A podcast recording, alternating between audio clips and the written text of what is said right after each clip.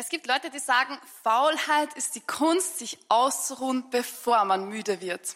Um Faulheit geht es heute nicht, sondern um eine gute Life-Balance und das ist ein höchst herausfordernder Balanceakt zugegeben. Folgendes gesellschaftliches Phänomen. Wir machen eine Ausbildung, studieren, arbeiten, verdienen wir, dann, damit verdienen wir Geld. Damit können wir weitere Zusatzkurse und Qualifikationen machen. Dafür arbeiten wir auch am Samstag und auch am Sonntag. Damit können wir mehr Geld verdienen und dann statt zweimal auf Urlaub zu fahren, können wir vielleicht im Jahr dreimal auf Urlaub fahren. Und wir arbeiten, damit wir mehr Freizeit haben. Ja? Und wenn man das so durchdenkt, dann denken sie, irgendwie passt da etwas nicht. Ähm, und das, wenn wir dann auf Urlaub sind oder Freizeit haben, dann gibt es nämlich noch ein anderes Problem, das Secret Wache beschreibt. Und zwar sagt er, viele jagen im Urlaub nach Erholung und sind anschließend ganz erledigt. Etwas ist tief in uns hineingeschrieben, das sich wirklich nach Ruhe sehnt. Und gleichzeitig erleben wir in unserem Alltag eine sehr große Rastlosigkeit. Ich weiß nicht, ob du die kennst, also ich kenne die, die schon. Ähm, wenn ich mir Zeit nehme für mich selber, dann kommen tausend Dinge hoch, was ich nicht alles erledigen soll und was ich alles vergessen habe. Am besten kann ich das Phänomen dann feststellen, wenn ich versuche, mein Handy wegzulegen, dann Flugmodus, okay, dann lege ich mein Handy weg und dann so, ah, na, ich muss doch dieser einen Person unbedingt Bescheid sagen wegen dieser einen Sache. Okay, schnell wieder Handy geschnappt, wieder eingeschaltet, das erledigt. Dann plötzlich drifte ich irgendwo ab und dann so eine halbe Stunde später oder eine Viertelstunde später merke ich, hey, eigentlich wollte ich ja mein Handy weglegen, wollte ich ganz was anderes tun und jetzt ist die Zeit schon wieder vorbei. Ich weiß nicht, ob du ob du diese Sache auch kennst. Bei der Jagd nach Erholung geraten wir so in Stress, dass wir dabei die Erholung dann vergessen können. Und das ist keine Ruhe, das ist auch kein Urlaub und das ist nicht die Idee von Urlaub und von Ruhe. Man soll nicht im Urlaub ein anderer Mensch sein, sondern nach dem Urlaub. Das heißt, Urlaub soll etwas sein, wo wir zum Wesen unseres äh, Menschseins kommen können, aber es soll auch einen nachgehenden Effekt haben. Es soll in uns etwas, ähm, soll uns zum Wesentlichen eigentlich zurückführen. Und sehr oft idealisieren wir den Urlaub, sagen, okay, im Urlaub wird alles super, ja, da muss alles 100 Prozent passen. Das klappt meistens dann auch nicht so. Also ich war so vor einer Woche ähm, auf Urlaub mit der WG, mit meiner Home-WG und ich habe mich entschieden, dass ich eine Woche mein Handy nicht verwende. Ja, und ich muss zugeben, es hat mich im Vorfeld schon ein bisschen in Stress versetzt, weil ich habe gedacht, ich muss alle meine E-Mails und meine WhatsApp-Nachrichten äh, natürlich vorher beantworten. Ja, und dann bin ich im Auto gesessen und meine ganzen WhatsApp-Nachrichten versucht, alle so zu beantworten und meinen Freunden Bescheid zu sagen, dass ich eine Woche nicht erreichbar bin. Gut, dann war mein Akku leer und dann habe ich gedacht, das ist ein guter Anlass, ich werde es einfach nicht mehr aufladen, ich schalte auch das Handy, also ich, es war einfach tot, mein Handy war tot. Und dann habe ich gedacht, es passt gut, ich lasse das eine Woche tot sein. Ähm, ja, ich habe schon bemerkt, der erste Tag hat mich schon herausgefordert. Nach drei, vier Stunden denke ich, ah, ich könnte mal schauen, was sich so tut in der Welt. Dann bemerkt, na, ich habe doch mein Commitment, mein Handy ist tot, ich habe auch kein Ladegerät mit, okay, gut.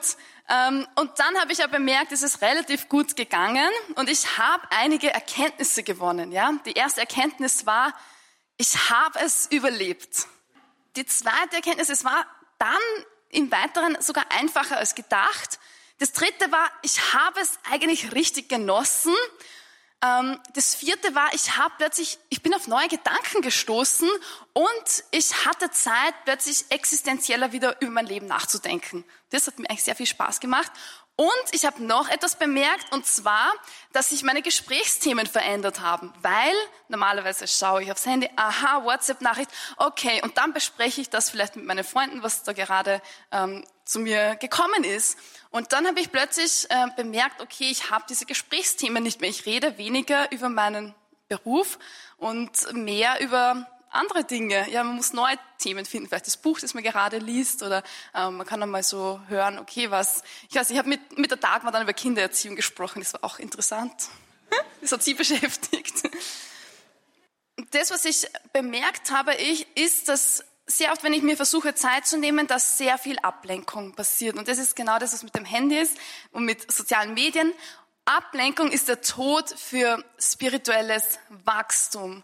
Ja, und wenn man sich Zeit nimmt oder wenn ich mir Zeit nehme, um einfach mal zu sein, dann drängen sich plötzlich die Sachen noch viel intensiver auf. Und ich habe bemerkt, ähm, Zeit für sich selber zu nehmen, das ist echt eine Herausforderung und auch in der Stille zu sein, ja, weil sehr oft denken wir, okay, ich könnte mir noch den Podcast anhören, ich könnte mir diese Musik anhören und so weiter, sind wir schon wieder in einer Ablenkung, aber nur einfach in der Stille zu sein und dann das zuzulassen, dass Dinge nach oben kommen, das ist wirklich nicht einfach. Und ich habe letztens eine Freundin getroffen und sie hat gesagt, ihr Ziel ist es, einfach diese Deep Work Phasen zu schaffen. Also sie braucht Zeit, wo sie wirklich alles wegnimmt und wo sie dann drei Stunden hat, wo sie sich auf eine Sache konzentrieren kann. Und wir leben in einer Welt, in der Multitasking sehr hoch geschrieben ist.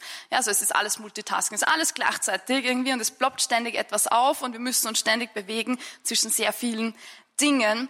Aber ich glaube nicht, dass es die Art und Weise ist, wie wir designt sind, sondern wir sind gemacht, dass wir uns auf eine Sache voll konzentrieren und dann zur nächsten Sache gehen und das ist eine sehr große Herausforderung, weil wir in einer ständigen Verfügbarkeit leben, weil wir digital sind und das ist unsere Gesellschaft.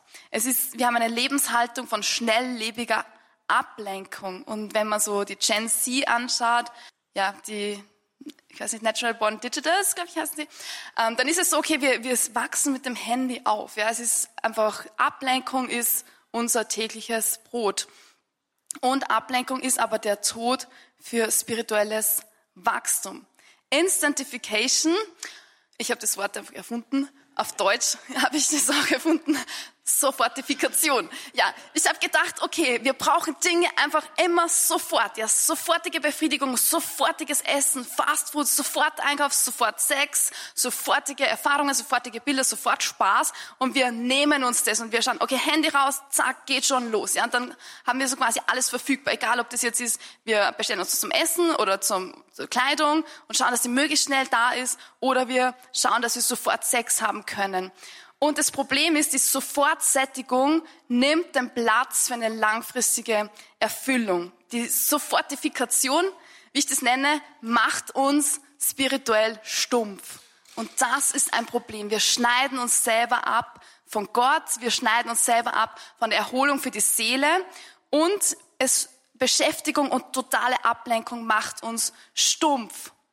Und das Problem an der ganzen Sache ist, wir bemerken es nicht einmal. Wir bemerken eigentlich gar nicht, dass wir stumpf geworden sind, dass uns etwas fehlt. Und uns fehlt der Atem für die Seele. Ja, uns fehlt es, dass wir einfach in der Umarmung sind mit unserem Schöpfer, dass er uns wieder lebendig macht, dass er uns wieder das Leben neu einhaucht. Und wenn wir Gott anschauen, er ist ein Gott des Lebens, ein Gott, der sich uns ausgedacht hat, der uns diesen Lebensatem hineingeblasen hat. Und wenn wir uns abschneiden, dann werden wir einfach ein bisschen lebloser. Ja, und wenn wir ständig in dieser Ablenkung, in Rastlosigkeit leben, Stress, es macht uns krank. Depression ist etwas, was extrem ansteigt, auch jetzt nach Corona, nach den ganzen Lockdowns. Ja, da gibt es echt Studien, die sind erschreckend. 49 Prozent aller jungen Menschen leiden an Angstzuständen. Ein und über 51 Prozent leiden an depressiver Verstimmung. Und ich denke mir, wow, das ist echt krass, das ist ein großes gesellschaftliches Problem. Wir brauchen eine Pause, um das, was danach folgt, in eine Fülle zu bringen. Und wenn wir eine Pause machen, dann kann das andere, was danach folgt, erst richtig blühen und kann betont werden. Und Gott ergibt uns eine Einladung zu einer Pause. Und er gibt uns eine Einladung, ihn und seine Gegenwart zu suchen und ihn zu genießen. Im Alten Testament gibt es einen Mann voll Feuer, sein Name ist Elia und er hat einen großen Showdown. Ja, er hatte so quasi ein, ein Battle, einen Kampf zwischen ihn und dem Baalspropheten und die große Frage war, wer ist der wahre Gott?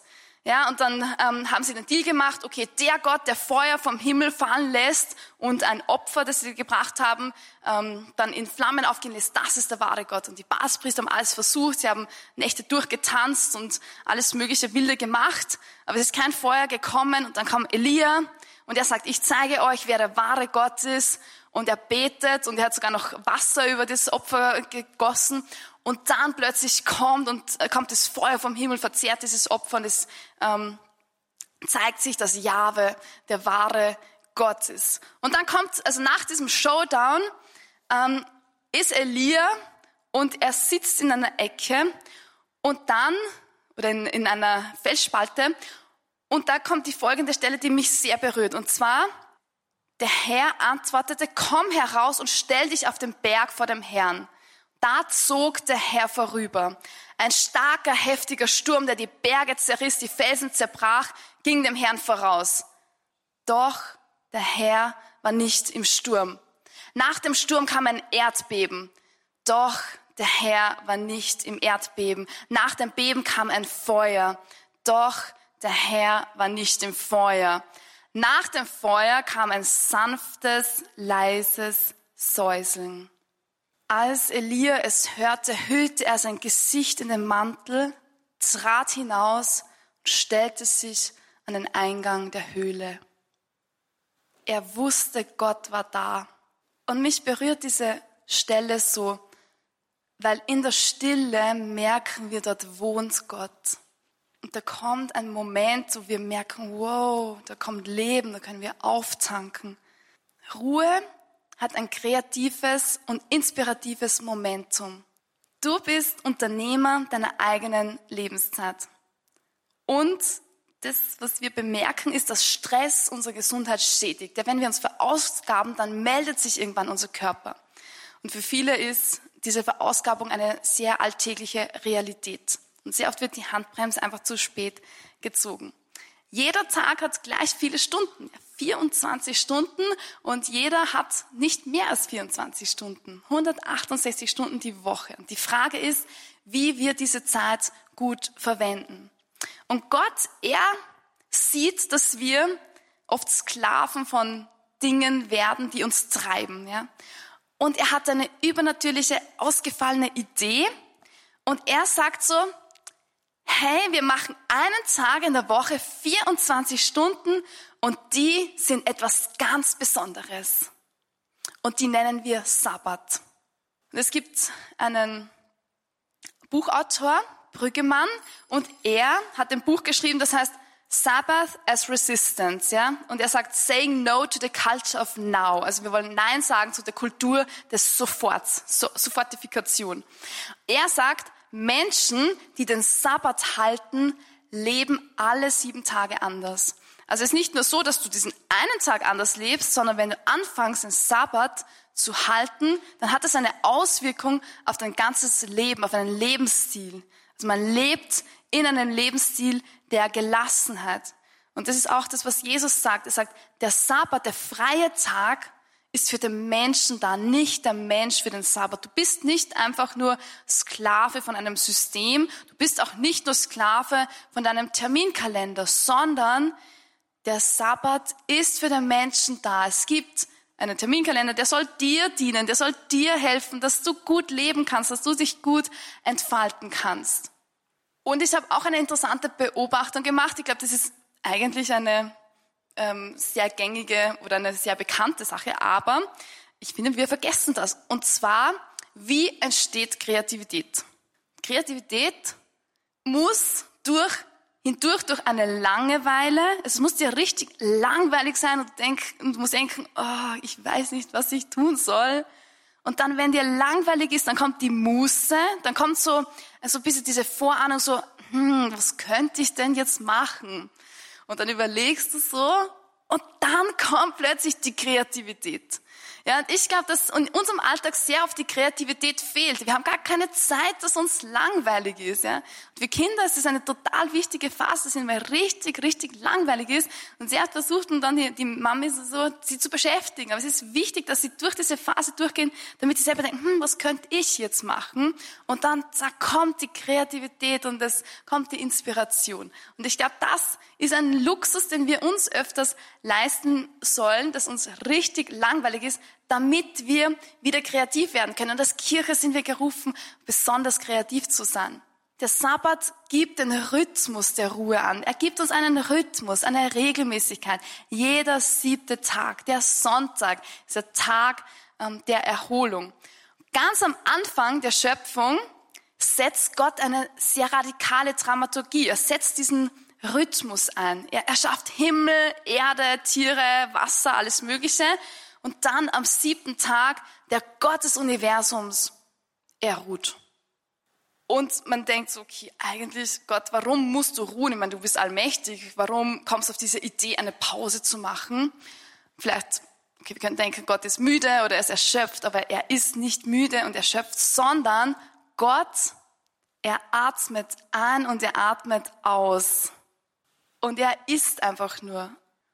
Er ist einfach nur da. Er genießt die Stille und er genießt seine Schöpfung. Und ich glaube, das ist ein Statement. Ich glaube, er will uns etwas zeigen. Er sagt, schau, so wie ich das mache, so kannst du das auch machen. Gott will uns zeigen, dass auch ein allmächtiger Gott ruhen kann. Jemand, der alles tun kann, kann auch ruhen. Und Ruhen ist ein göttliches Prinzip. Das heißt, Gott, er limitiert sich freiwillig, um uns zu zeigen, dass Rastlosigkeit und Stress nicht ein Zeichen von Macht ist. Und oft denken wir, okay, wenn ich mehr zu tun habe, wenn ich gestresst bin, dann ist es so, ja, ich bin wichtig. Aber Gott, er ist wichtig und er ruht. Und Ruhe ist ein Luxus, den sich nur Menschen leisten können, die in Freiheit leben. In der Bibel finden wir drei Begründungen, warum wir diesen Sabbat, diesen freien Tag halten sollen. Die möchte ich dir jetzt kurz mitgeben. Warum der Sabbat? Das erste habe ich schon gesagt. Gott ruhte selber nach der Schöpfung. Ja, da heißt es in Exodus 20, Gedenke des Sabbats, halte ihn heilig. Sechs Tage darfst du schaffen und all deine Arbeit tun. Der siebte Tag ist ein Ruhetag, dem Herrn, deinem Gott, geweiht. Denn in sechs Tagen hat der Herr Himmel, Erde, Meer gemacht und alles, was dazugehört. Am siebten Tag ruhte er. Darum hat der Herr den Sabbat gesegnet und geheiligt. Ja. Wir leben in einer Welt, in der es keinen Sonntag mehr gibt. Man kann alles zu jeder Zeit 24, 7, 365 Tage die Woche haben und wir schaffen Systeme, die uns zwingen, dass wir auch diesen Systemen dienen. Die Frage an dich ist, kannst du deine Arbeit ruhen lassen, ohne ein schlechtes Gewissen zu haben? Von den zehn Geboten ist eigentlich das, ist dieses Sabbatgebot das Gebot, das am meisten, am öftesten gebrochen wird, ja. Also wir denken so, ja, okay, am Sonntag, ja, das ist wirklich wichtig, ich muss das wirklich noch erledigen und, also ich kann diesen, ich kann keinen Sabbat nicht machen und, ja, also Gott hat es eher für allgemein gedacht, aber für mich ist wirklich heute eine Ausnahme, ja. Wenn man sagen würde, okay, fünftes Gebot, du sollst nicht töten, ja, da würde man wahrscheinlich denken, das ist dramatisch und sagen, ja, es ist ja mal passiert, der Mord ist jetzt nicht so tragisch, man kann schon mal jemand töten, das war wichtig in dieser Sache.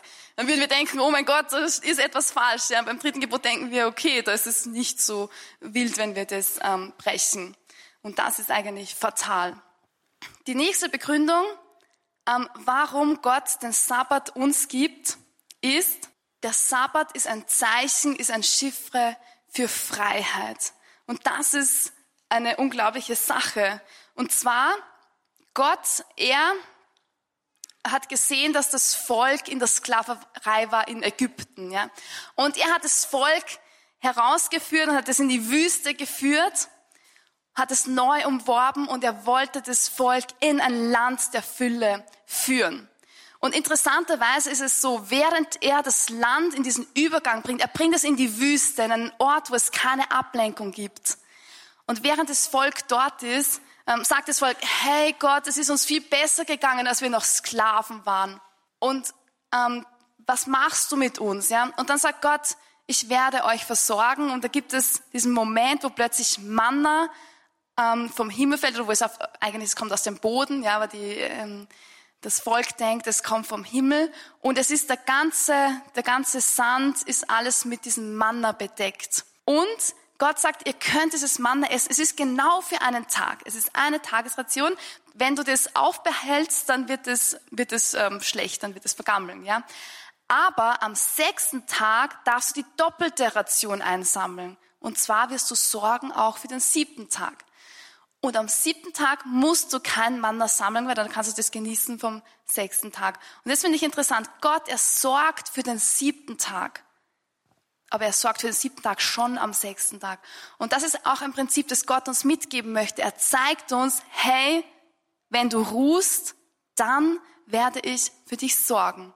Und das ist wunderschön, ähm, weil wir denken so, okay, Gott, wenn ich einen Tag frei mache, dann fehlt mir diese Arbeit, dann fehlt mir doch das, was ich an diesem Tag eigentlich erledigen könnte. Und das ist ein göttliches Prinzip. Er, er, äh, es ist so ein, ein Upside-Down-Prinzip eigentlich vom Reich Gottes. Ja, er verdreht das Ganze, sagt, hey, wenn du ruhst, wirst du die Frucht genießen, die eigentlich für diesen Tag bestimmt ist. Und ich werde sie dir geben. Und mich hat es sehr ähm, berührt, weil ich, weil ich denke, wow, Gott ist echt cool. Wir können einen coolen Deal machen. Und zwar, du erledigst meine Arbeit am Sonntag. Ja, du erledigst sie statt mir und ich muss sie nicht erledigen. Und gedacht, okay, das ist eigentlich eine, ein guter Deal. Und Jesus, er ladet uns auch ein, an diesen Ort zu kommen, wo wir mit ihm sind. Ja, er sagte zu den Jüngern mal, kommt mit an einen einsamen Ort, wo wir alleine sind und ruht ein wenig aus. Also Gott, er will mit uns ausruhen und er will uns genießen und gleichzeitig sagt er, in, in der Zwischenzeit erledige ich deine Arbeit. Wir sind sehr oft Sklaven von uns selber, von unseren Terminkalendern, von unseren WhatsApp-Nachrichten, von unseren sonstigen Nachrichten, von den Dingen, die wir uns auferlegen und wo wir denken, die muss, muss ich unbedingt erledigen. Und wir sind dann in dieser Sklaverei, so wie das Volk in Ägypten. Und Gott, er ruft uns in die Wüste und er sagt, in der Wüste, dort wo nichts ist, lade ich dich ein für diesen einen Tag und ich lade dich ein, dass du schon so lebst, als würdest du schon im Land der Fülle wohnen. Deuteronomium 5, 12, da heißt es, denk daran, dass du selbst ein Sklave in Ägypten warst und dass Jahwe, dein Gott, dich mit starker Hand und ausgestreckten Arm von dort herausgeführt hat. Deshalb hat Jahwe, dein Gott, dir befohlen, den Sabbat zu feiern. Also er sagt, Schau mal, du warst Sklave, aber du bist jemand, der für die Freiheit geschaffen ist und deshalb haltet den Sabbat, ja? Der Sabbat ist ein Chiffre für die Freiheit, ist ein Zeichen, dass du frei bist, dass du nicht Sklave mehr bist in Ägypten, dass du kein Sklave mehr bist von deinem Terminkalender, von den Erwartungen, die du dir selber auferlegt hast oder die dir andere auferlegt haben. Ruhe ist ein Luxus, den sich nur Menschen der Freiheit leisten können. Und wir jagen nach dem Urlaub, aber wir vergessen, dass Gott es eingerichtet hat, dass wir jeden siebten Tag einen Urlaubstag haben. Das ist ein Luxus. Und dann die nächste Begründung, warum der Sabbat? Der Sabbat ist ein Zeichen des Bundes zwischen Mensch und Gott. In Exodus 31 heißt es, 31, 13, ihr sollt meine Sabbate halten, denn das ist ein Zeichen zwischen mir und euch, von Generation zu Generation, damit man erkennt, dass ich der Herr es bin, der euch heiligt. Und das ist die Idee Gottes. Er sagt, hey, ihr sollt wissen, dass ich euer Gott bin und dass ihr mein Volk seid, dass du mir gehörst. Der Sabbat ist eine Einladung zu Freude und Genuss. Gott will, dass du das genießen kannst, das Leben, alles, was er dir geschenkt hat, deine Familie. Das, der Sabbat ist eine Zeit, in der man feiert, in der man tanzt, spielt, singt, betet, lacht, Geschichten erzählt, liest, in der man so das Leben richtig genießen kann. Und es ist ein Zeichen, dass wir zu Gott gehören. Genuss bedeutet, den Augenblick zu feiern. Und das ist die Einladung, die Gott uns gibt, dass wir uns von Gott genießen lassen, dass wir mit Jesus in der Hängematte liegen, mit Gott in der Hängematte. Das ist die Einladung für den heutigen Tag. Du kannst Gott nur im Jetzt begegnen und Sabbat und Ruhe und Sonntag ist dort, wo wir bei Gott sind. Jetzt möchte ich kurz beten. Jesus, ich danke dir, dass du uns einladest, mit dir an einen, an einen einsamen Ort zu kommen, dass du uns zeigst, dass Gott ein Gott der Ruhe ist, der uns tiefen Frieden schenken will. Vater, wir danken dir für das Geschenk des Sabbats, des Sonntags, des Ausruhens, Zeit mit dir. Zeit mit dir an, einem, an deinem Herzen zu ruhen. Danke, Vater.